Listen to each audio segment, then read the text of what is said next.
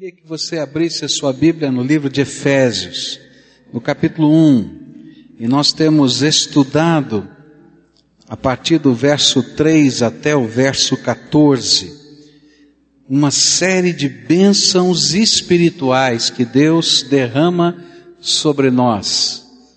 Eu tenho dito que às vezes nós reconhecemos facilmente as bênçãos materiais elas são concretas, e aí a gente diz é aquilo, aquilo, aquilo outro. Mas o apóstolo Paulo nos faz lembrar que há uma série de bênçãos espirituais, que Deus está abrindo as janelas do céu e derramando sobre a nossa vida, e que nós precisamos entender a amplitude delas. A palavra de Deus nos diz assim em Efésios capítulo 1, versículos 3 até o verso 14. Bendito seja o Deus e Pai de nosso Senhor Jesus Cristo, que nos abençoou com todas as bênçãos espirituais nas regiões celestiais em Cristo. Porque Deus nos escolheu nele antes da criação do mundo para sermos santos e irrepreensíveis em Sua presença.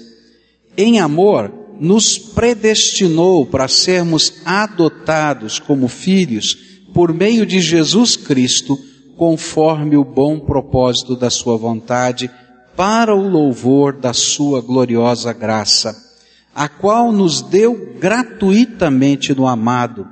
Nele temos a redenção por meio de seu sangue, o perdão dos pecados de acordo com as riquezas da graça de Deus, a qual ele derramou sobre nós com toda a sabedoria e entendimento e nos revelou o mistério da Sua vontade, de acordo com o seu bom propósito que Ele estabeleceu em Cristo. Isto é, de fazer convergir em Cristo todas as coisas, celestiais ou terrenas, na dispensação da plenitude dos tempos. Nele fomos também escolhidos, tendo sido predestinados conforme o plano daquele que faz todas as coisas segundo o propósito da Sua vontade, a fim de que nós, os que primeiro esperamos em Cristo, sejamos para o louvor da Sua glória. Quando vocês ouviram e creram na palavra da verdade, o Evangelho que os salvou, vocês foram selados em Cristo, com o Espírito Santo da promessa, que é garantia da nossa herança, até a redenção daqueles que pertencem a Deus, para o louvor da sua glória. Nesse texto nós encontramos uma série de bênçãos espirituais. Paulo começa falando da primeira bênção, que é sermos escolhidos em Cristo. Deus, lá antes da fundação do mundo, elegeu Jesus para ser o Salvador e montou um plano para a nossa salvação. E através da sua presciência, ele já sabia todos quantos iriam crer em Jesus. E ele elegeu então estes em Cristo para a salvação eterna. Isso é um presente de Deus muito especial.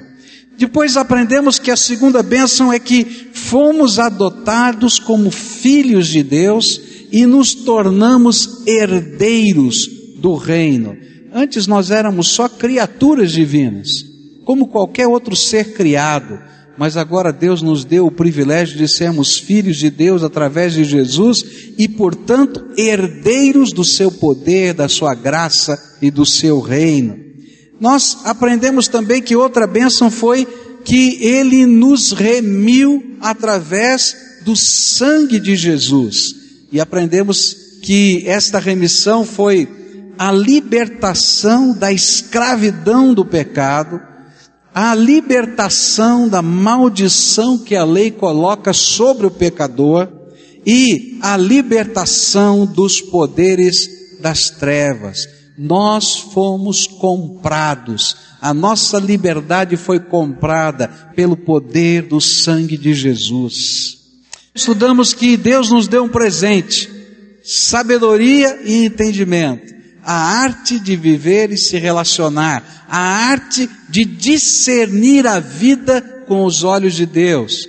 E aprendemos que alguns têm dificuldade de colocar em prática esse presente, porque tem o armário do coração entulhado de coisas que estão caindo sobre a cabeça todo o tempo e que a gente tem que experimentar o esvaziamento desse armário para deixar que a sabedoria de Deus atue em todas as áreas da nossa vida. E eu queria concluir esse estudo sobre estes presentes espirituais que Deus nos dá.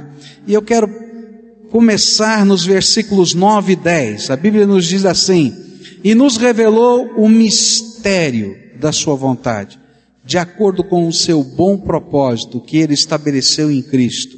Isto é, de fazer convergir em Cristo todas as coisas, celestiais ou terrenas, na dispensação da plenitude dos tempos.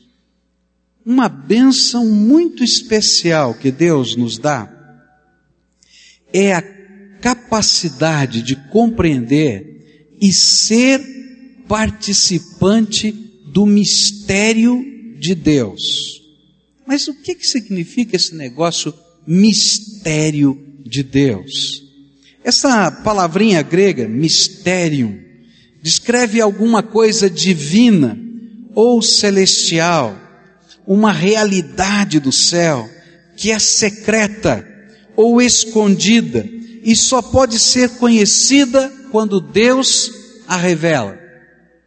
A Bíblia vai nos falar, tanto no Velho Testamento quanto no Novo Testamento, de que Deus tinha um segredo, um segredo guardado a sete chaves.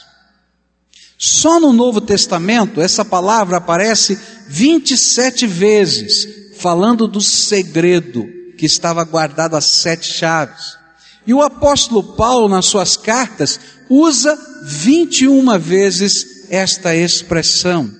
E o seu entendimento era que este mistério divino de como Deus poderia salvar o pecador nos foi revelado em Cristo e nos tornou assim participantes dele. Havia um problema insolúvel no céu, que era motivo da discussão dos anjos. Os anjos olhavam um para o outro e diziam assim: como é que Deus vai salvar o homem? Nós sabemos que Deus tem a intenção de salvar o homem. Agora, como é que Deus vai salvar o homem? Por quê? Porque Deus é santo. E o pecado e os pecadores não conseguem permanecer na presença do Deus Santo. E os anjos sabem disso. Deus é tão santo que os anjos que estão diante do trono de Deus a Bíblia diz que eles são os serafins, são anjos que brilham, refletindo a glória de Deus. Esses anjos cobrem o seu rosto com asas, cobrem os seus pés com asas diante do fulgor da glória de Deus. A palavra de Deus nos diz que quando o povo de Israel recebeu a lei do Senhor, Deus disse: demarque o monte o Monte Sinai, onde eu vou falar com você, Moisés, e diga para ninguém chegar perto, porque se alguém chegar perto sem estar preparado espiritualmente, lavado, transformado, santificado, vai morrer, porque a minha santidade vai consumir essa pessoa. Aí os anjos discutiam entre si: como é que Deus vai resolver esse problema? E a Bíblia diz que ninguém sabia desse mistério, a não ser o Pai, o Filho e o Espírito Santo, mais ninguém. E esse era um mistério de Deus. Mas olha, Deus escolheu a nós para revelar o mistério, não somente de como nós podemos ser perdoados e salvos, mas de todas as implicações do plano de Deus, que era convergir tudo na pessoa de Cristo, de tal maneira que sem Cristo não existe nada. E é isso que a Bíblia vai nos ensinar. Veja alguns textos da palavra de Deus que ensinam isso. Colossenses 1:27 diz assim: "O plano de Deus é fazer com que o seu povo conheça esse maravilhoso e glorioso segredo que ele tem para revelar a todos os povos. E o segredo é este: Cristo está em vocês, o que lhes dá a firme esperança de que vocês tomarão parte na glória de Deus. Deus está dizendo: olha, eu tenho um segredo. Como eu posso salvar? Eu tenho um segredo do que eu vou fazer depois da salvação. Eu tenho um segredo do que vai acontecer nos últimos dias e nas últimas coisas. E eu agora estou revelando aos meus filhos o segredo que estava guardado a sete chaves, que nem os anjos conheciam, mas que agora ele revelou para que a glória dele fosse conhecida por nós e experimentada por nós. Esse era um segredo tão fechado que a Bíblia vai nos dizer que se os demônios soubessem qual era o segredo de Deus, nunca teriam crucificado a Jesus. Olha só o que diz a Bíblia em 1 Coríntios capítulo 2, versículo 7 em diante. A sabedoria que anunciamos é a sabedoria secreta de Deus, escondida dos seres humanos. A sabedoria que o próprio Deus, antes mesmo da criação do mundo, já havia escolhido para nossa glória. Nenhum dos poderes que agora governam o mundo conheceu essa sabedoria, pois se a tivessem conhecido, não teriam crucificado o curioso Senhor. Porém, como dizem as Escrituras Sagradas, o que ninguém nunca viu, nem ouviu, e o que jamais alguém pensou que podia acontecer, foi isso que Deus preparou para aqueles que o amam. Mas foi a nós que Deus, por meio do Espírito, revelou o seu segredo. O Espírito Santo examina tudo, até mesmo os planos mais profundos e escondidos de Deus. Você consegue entender? Eu fico admirado com a sabedoria de Deus. Deus é tremendo. Deus é tremendo. Durante toda a obra da nossa salvação em Cristo, e especialmente na crucificação, Satanás achou que estava sendo o máximo. Né? Ah, eu vou pegar o Filho de Deus e eu vou acabar com o ministério dele. E aí então eles levam Jesus preso, ele usa os poderes políticos daquele tempo e Jesus é crucificado. E ele não entendia e não sabia que o plano de Deus para nossa salvação era o Filho do Deus vivo tomar o nosso lugar na cruz do Calvário, morrer por nós. E quando Jesus desce ao Hades, lembra que entre a morte e a ressurreição, Jesus desceu ao Hades? E quando ele desceu ao Hades, pode ter certeza, ali no inferno, porque Jesus foi buscar das mãos de Satanás as chaves da morte e do inferno. Ainda o diabo não entendia o plano de Deus. Até que houve o momento da ressurreição e a obra salvadora de Jesus foi consumada e Jesus saiu de lá trazendo nas mãos a chave da morte e do inferno, para que todo aquele que crê no Senhor Jesus não pereça, mas tenha vida eterna. E todos os poderes das trevas ficaram subjugados agora debaixo dos pés do Senhor Jesus. É por isso que o propósito de Deus não era só salvar o homem, mas era fazer convergir em Cristo todas as coisas. É por isso que nesse mistério de Deus ainda há coisas que estão sendo reveladas. Há coisas que são profecias que estão nas Escrituras a respeito do fim dos tempos. A Bíblia vai falar de um julgamento final. Ainda não aconteceu, faz parte desse processo, mas profeticamente já nos foi dito que vai acontecer. A Bíblia está nos dizendo que o reino vai ser consumado no momento em que todos os inimigos do Senhor forem colocados debaixo dos pés de Jesus e que todo o poder das trevas tenha o seu tempo terminado. E que a palavra de Deus seja pregada em todos os povos e que toda nação, tribo e língua possa ter tido o privilégio de ouvir a mensagem da salvação em Cristo Jesus. E a Bíblia nos diz que esse mistério Deus está revelando para os seus filhos. Tem coisas que nós já entendemos, tem algumas que Deus está mostrando, mas o centro e a mensagem principal desse mistério nós já sabemos. Tudo depende de Jesus. E sem Jesus não somos absolutamente nada. Por isso, toda a riqueza da sua bondade, sabedoria, estão sendo reveladas através da igreja. Cada um de nós, na nossa união com Cristo. E cada vez que um de nós é transformado pelo poder da graça de Deus, anjos e demônios estão vendo a glória do nosso Salvador em nós. O mundo está vendo a glória do nosso Salvador em nós. Olha só o que a Bíblia diz em Efésios 3, versículos 7 a 13. Graças ao dom que Deus, na sua bondade, me deu, e pela ação do seu poder, eu fui colocado como servo do Evangelho.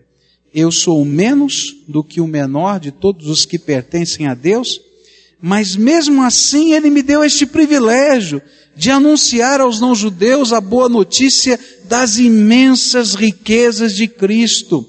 E também me deu o privilégio de fazer com que todos vejam como se realiza o plano secreto de Deus.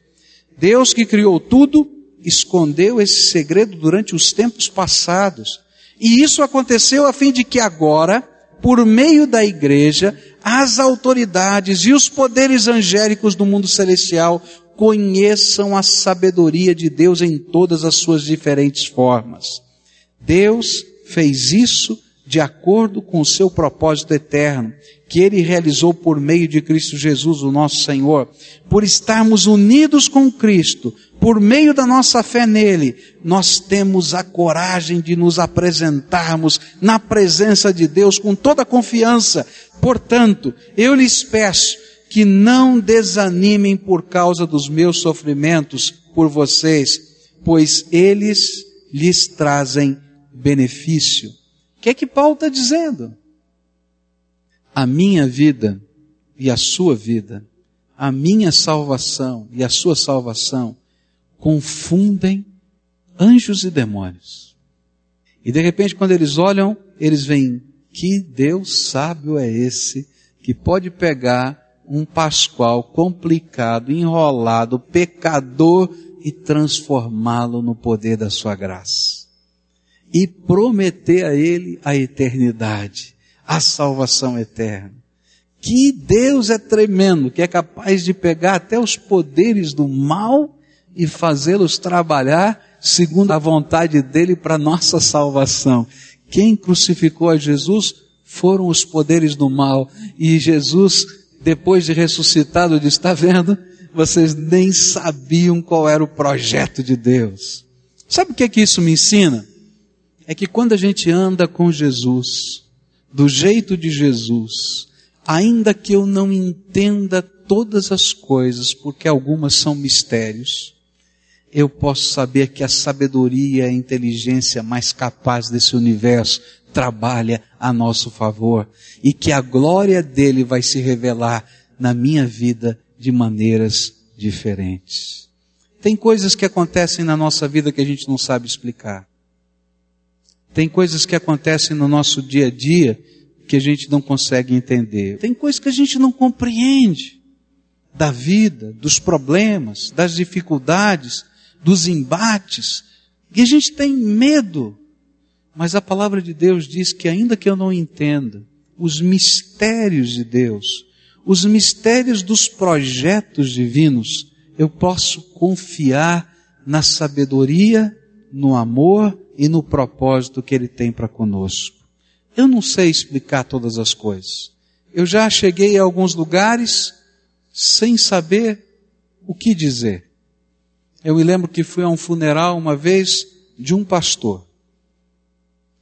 E havia acontecido uma coisa muito trágica com ele. Estava a família dele, a esposa dele, E eu dei um abraço naquela mulher e olhei para todos os amigos, os colegas que estavam ali. Eu disse, queridos, eu não sei o que dizer, eu não sei o que pensar e eu não sei o que sentir. E quantas vezes você já se sentiu assim? Mas uma coisa eu sei, que mesmo quando eu não sei, eu posso confiar no Deus que sabe, porque Ele me ama. Tem muita coisa que é um mistério para mim. Eu tenho algumas perguntas para fazer para Deus quando eu chegar no céu.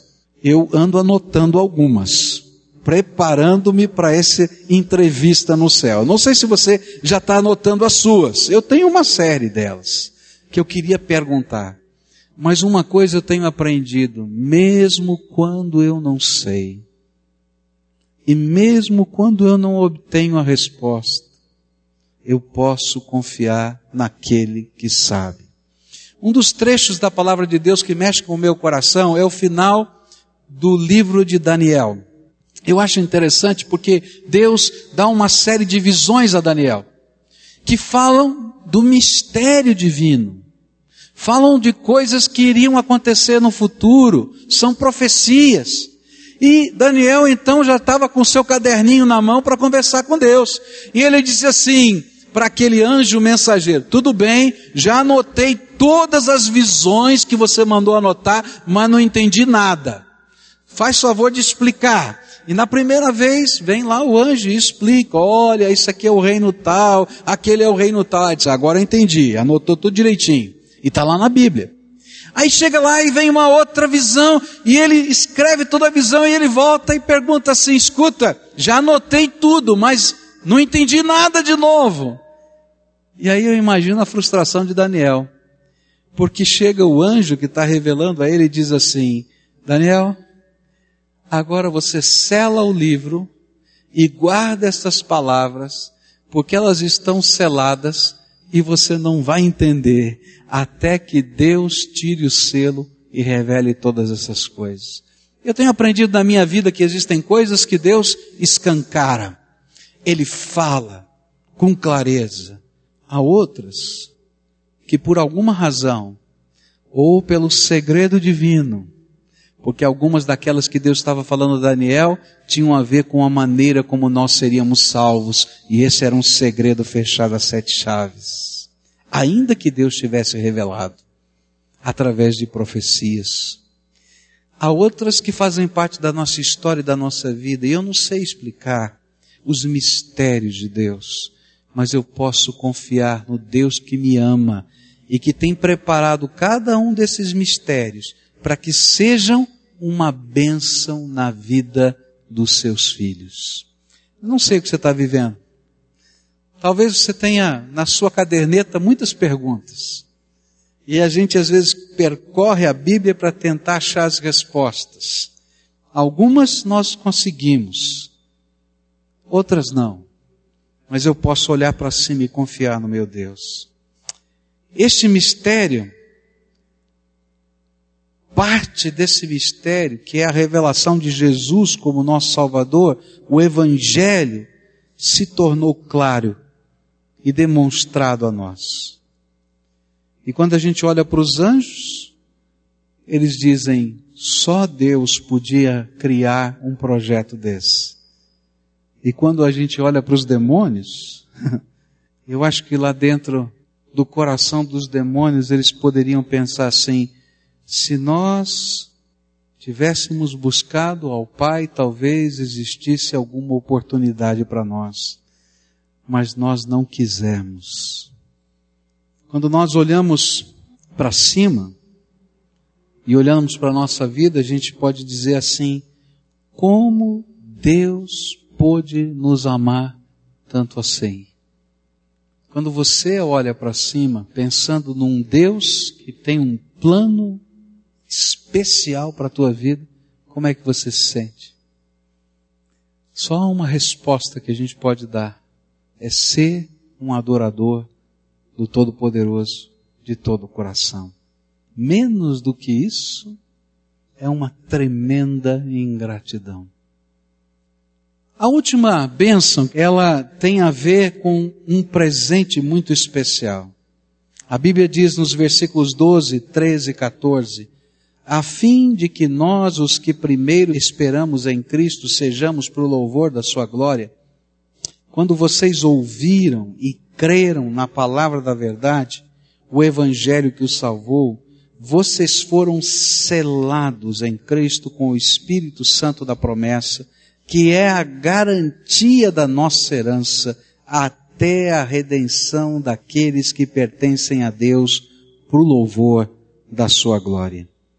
A próxima bênção espiritual que recebemos em Cristo é aquilo que Paulo chamou de selo do Espírito Santo.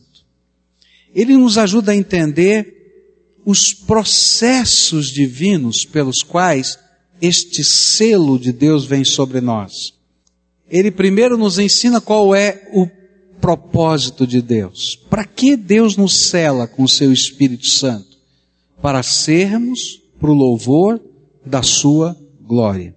Cada uma destas bênçãos espirituais, e especialmente a presença do Espírito Santo em nossas vidas, permitem que sejamos pessoas que louvam e glorificam a Deus com a sua vida, bens, ações, natureza, porque é a presença do Espírito Santo que nos habilita a adorar a Deus.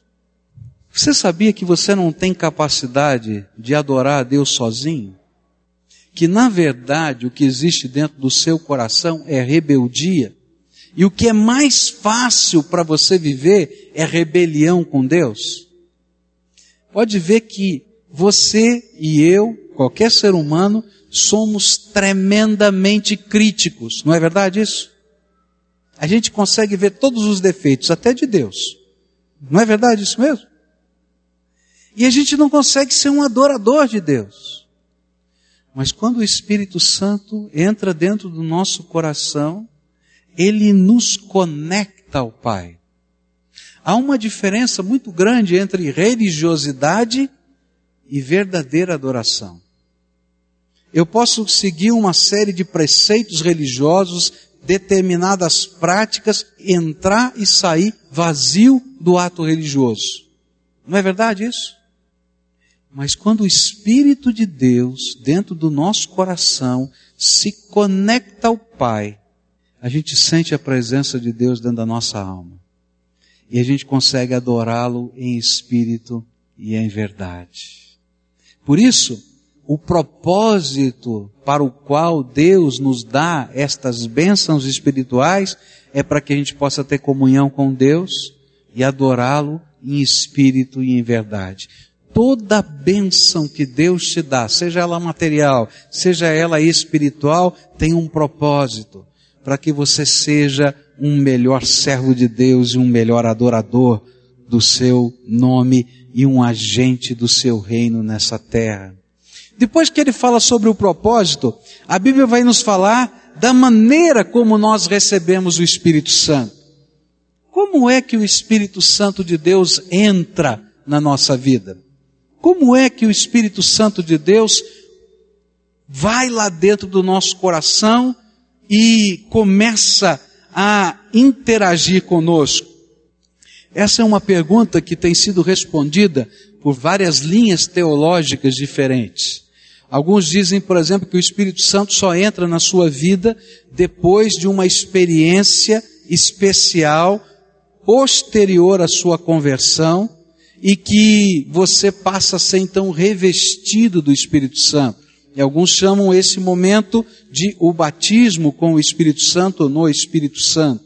Mas quando é que o Espírito Santo entra no nosso coração? Vamos ler a Bíblia. A Bíblia nos diz isso claramente. Versículo 13 nos diz assim: Quando vocês ouviram e creram na palavra da verdade, o evangelho que os salvou, vocês foram o quê?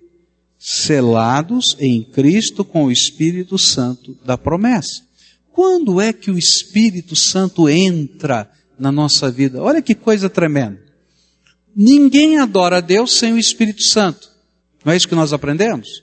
E a Bíblia diz que se alguém não tem o Espírito de Cristo, está lá em Romanos capítulo 8, esse não pertence a Jesus. Então, como é que funciona? A Bíblia nos diz que o Espírito Santo é aquele que nos convence do pecado, da justiça e do juízo. Você está ouvindo a palavra de Deus e de repente você é tocado no seu coração, não é porque o pregador é bom, ou porque a mensagem é boa. A gente pensa assim, não é? Mas não, é porque nessa hora o Espírito Santo está falando com você. E é Ele que está convencendo você disso ou daquilo. É Ele que faz isso. E você pode, por exemplo, pegar uma mesma mensagem e conversar com várias pessoas que foram tocadas por Deus durante aquela mensagem. E pergunta para elas o que tocou o coração delas. Você vai ouvir respostas diferentes. A mensagem foi a mesma, mas a aplicação e o convencimento são feitos pelo Espírito. E o Espírito vai, esquadrinha o nosso coração e fala individualmente com a gente. É comum alguém dizer assim, pastor, alguém contou a minha história para o senhor? O senhor pregou para mim. Não, eu não preguei para você. Mas o Espírito Santo falou em particular com você. Esse é o Espírito de Deus. Ele convence-nos do pecado, da justiça e do juízo. E nós só conseguimos nos converter e mudar de vida porque o Espírito Santo falou com a gente. Mas não para aí. E quando você abre o seu coração e diz, Deus, eu quero que o Senhor me ajude a viver uma nova vida. Eu quero que o Senhor transforme o meu coração. Eu creio que só há perdão dos meus pecados em Jesus. Eu creio que não tem outro caminho para a minha vida não ser Jesus. Sabe o que Deus faz? Naquele mesmo instante, Deus abre as janelas dos céus e derrama o seu Espírito Santo sobre você e ele entra dentro do seu coração e você passa a ser um templo vivo de Deus a partir desse instante. Eu não quero dizer que toda a obra do Espírito Santo termina nesse fato. A partir do verso 15, o apóstolo Paulo faz uma oração, Senhor, agora que eles entenderam essas bênçãos, derrama mais isso, mais aquilo, mais aquilo outro, porque tem mais.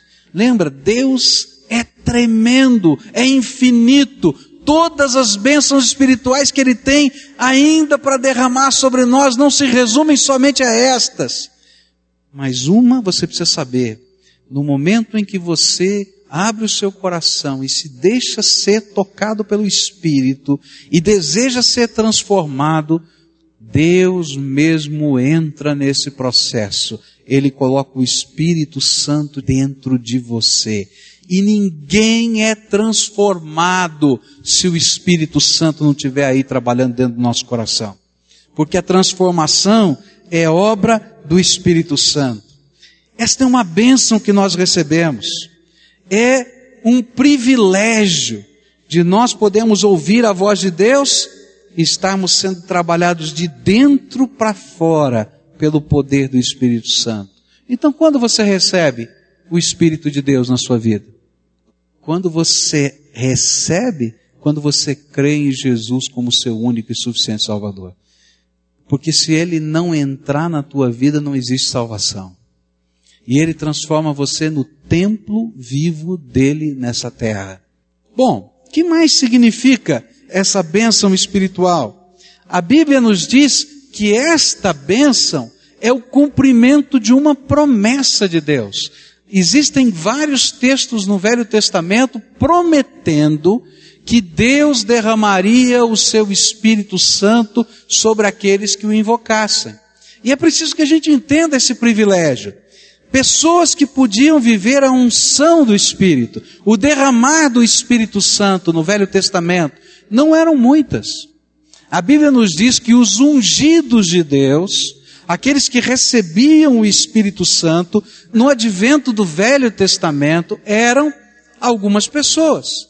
Era o sacerdote, o profeta e o rei. Eram pessoas especiais que tinham um privilégio especial. Então, se Deus o designasse para ser um profeta, você era cheio do Espírito Santo e Deus colocava o seu Espírito dentro de você. Se você fosse separado para ser um sacerdote e ministrar o perdão dos pecados, as orações, a intercessão no meio do povo de Deus, você recebia a unção sacerdotal e através desse ato Deus derramava o Espírito Santo. Se você era ungido para ser rei, você era visto como o pastor, o rei era visto como o pastor de uma congregação de Deus. E prestava contas do seu pastoreio e recebia uma unção para isso, um derramar do Espírito. E era interessante que na mentalidade do Velho Testamento isso era uma coisa forte. E eles representavam isso simbolicamente. Então, quando alguém era ungido sacerdote, quando alguém era ungido rei, quando alguém era ungido profeta, sabe o que eles faziam? Pegavam um chifre cheio de azeite de oliva, com algumas essências, para ele ficar perfumado, e chegava alguém que tinha autoridade, que tinha também a mesma unção, e derramava sobre a cabeça dessa pessoa aquele óleo, e aquele óleo então ia escorrendo pelo seu corpo até chegar aos seus pés. Se você ler o Salmo 133, você vai ter uma descrição desse ato, e era a ideia de que a partir desse momento, assim como aquele óleo estava revestindo, estava cobrindo todo o seu corpo, toda a sua vida, o Espírito de Deus cobriria a sua vida. Mas olha só qual foi a promessa que Deus fez.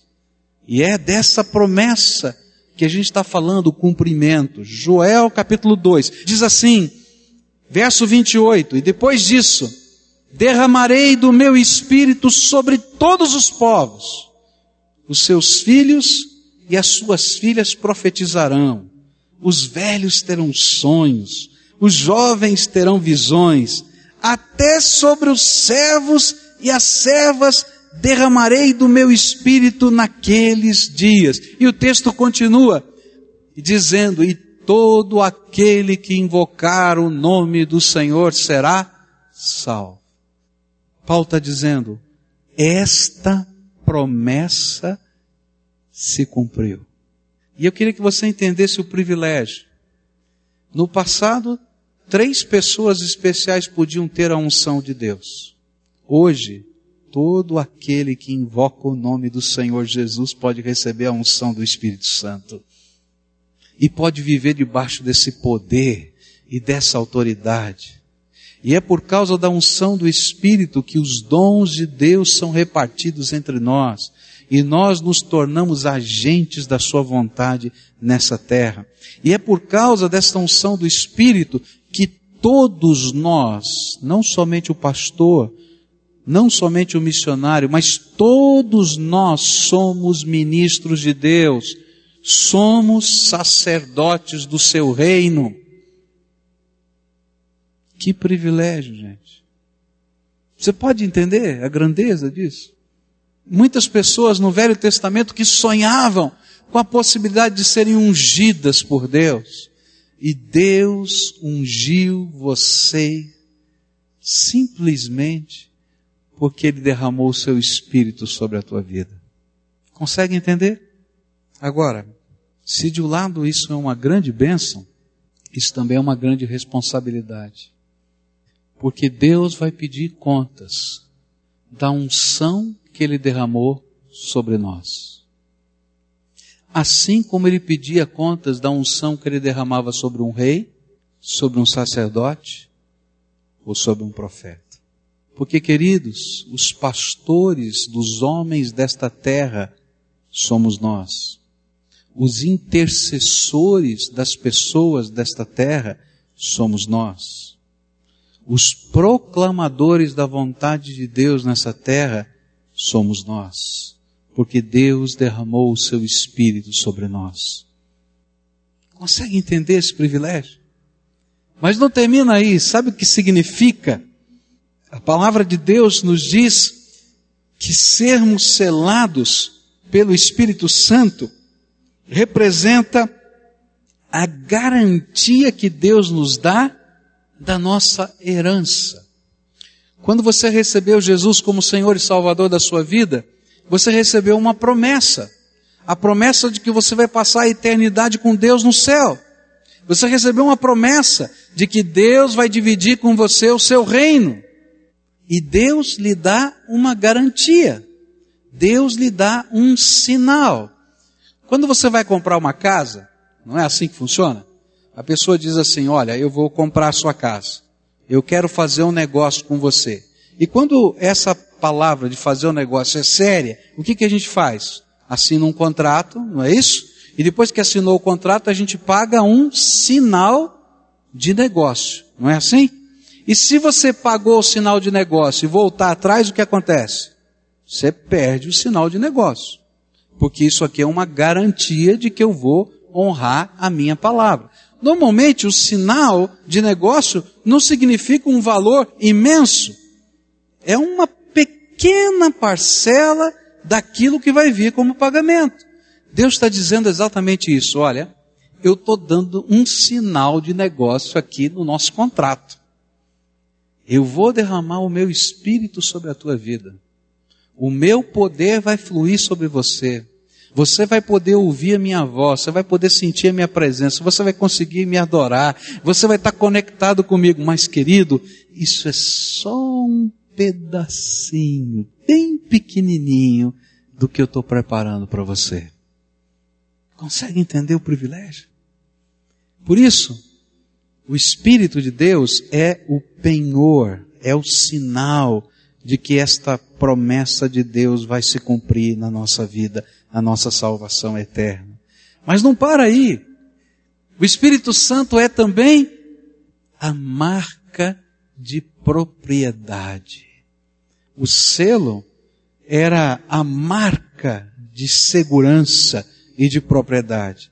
Quando você queria que uma carta não fosse aberta, você colocava um selo. Quando você queria que as pessoas soubessem quem escreveu essa carta, que autoridade ele tem, então se colocava o selo, o selo real, o selo do sacerdote, o selo que representava a autoridade. E o que Deus está dizendo é que Deus colocou um selo sobre a nossa vida. E é por isso que o inimigo não pode tocar na nossa vida, porque nós temos sobre nós o selo da graça de Deus. Ele não nos toca, a menos que você queira. Ele não tem esse poder. E mais, por causa da presença do Espírito Santo, nós temos autoridade. Eu me lembro de uma das primeiras vezes que eu me deparei com uma situação dessa. Eu não sabia nem o que fazer.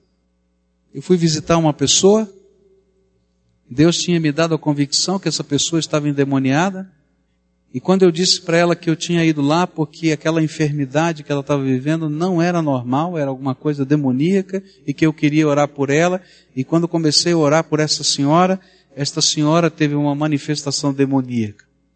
E eu nunca vi um negócio desse. Aquela mulher começou a rolar por cima dos móveis da casa dela. Você já imagina isso? Alguém passando por cima da, eh, das poltronas, das coisas, as coisas iam caindo, ela rolava por cima. E eu fiquei assim tão preocupado, eu disse, Deus, ela vai se machucar.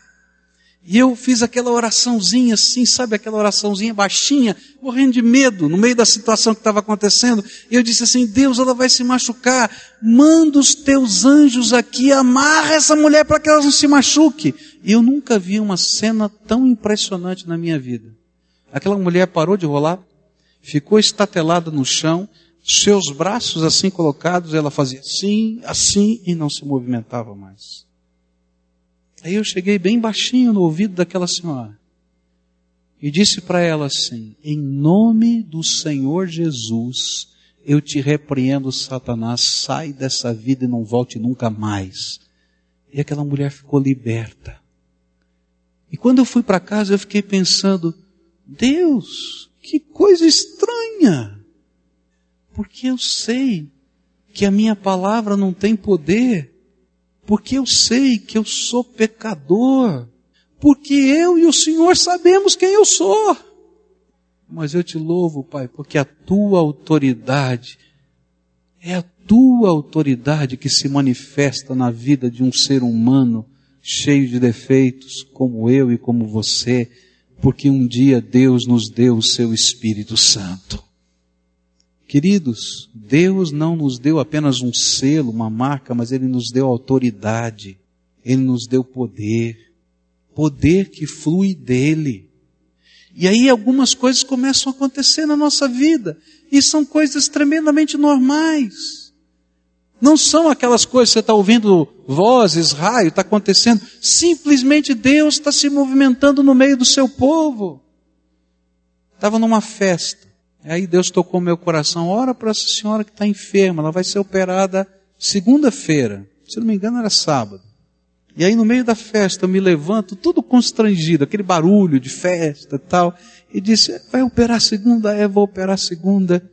Eu queria orar por você. É isso mesmo, pastor, ora por mim. Botei a mão sobre ela, baixinho no ouvido, porque a festa estava acontecendo. Eu disse, Jesus, cura essa senhora. Segunda-feira ela foi para o hospital e os médicos não acharam mais nada para operar e ela voltou para casa. Porque Deus estava se manifestando ali. Queridos, não houve raio, não houve trovão, não houve. Eu e Deus sabemos que eu sou pecador. Por isso, cada vez que eu falo aqui que vou orar por vocês, eu digo: minha mão não tem poder. Porque Deus e eu sabemos. Mas há alguém poderoso agindo entre nós, o Espírito Santo que paira sobre nós, que habita no nosso coração, que habita na sua vida. Agora, as manifestações do Espírito Santo de Deus, elas não são controladas por mim ou por você. Eu não sou dono do Espírito. O Espírito é dono da minha vida. Em alguns momentos o Espírito vai me constranger e vai dizer, faça isso. Eu não vou entender nada. Mas eu sou servo do Senhor, e se eu desobedecer a voz do Senhor, eu estou pecando contra Ele. Nós não controlamos o Espírito, é o Espírito quem nos controla. E na medida em que nós vamos aprendendo essa verdade, nós nos tornamos ferramentas da graça de Deus nessa terra. E vou dizer para você, Deus vai revelar o seu poder através da sua vida na vida de outras pessoas. Você, é, você. Porque quando eu olho para mim, eu digo, eu, é, eu. Cada vez que Deus me coloca numa situação, assim como Ele vai colocar você, Ele vai usar o seu espírito que está dentro de você, e o Espírito Santo de Deus vai ministrar coisas diferentes, situações diferentes, pessoas diferentes, dons diferentes, mas o mesmo Espírito. Gente, esse é um presente tremendo de Deus. E Deus vai começar a nos usar. E naquilo que era a nossa fraqueza, Deus vai aperfeiçoar o seu poder, mostrando a sua força nessa terra, através do seu espírito no coração. Deus revelou um mistério. Eu não consigo entender tudo, mas eu creio no Deus que preparou um plano tremendo para a minha vida. Eu não consigo entender toda a obra do Espírito Santo, mas eu posso perceber a presença de Deus na minha vida.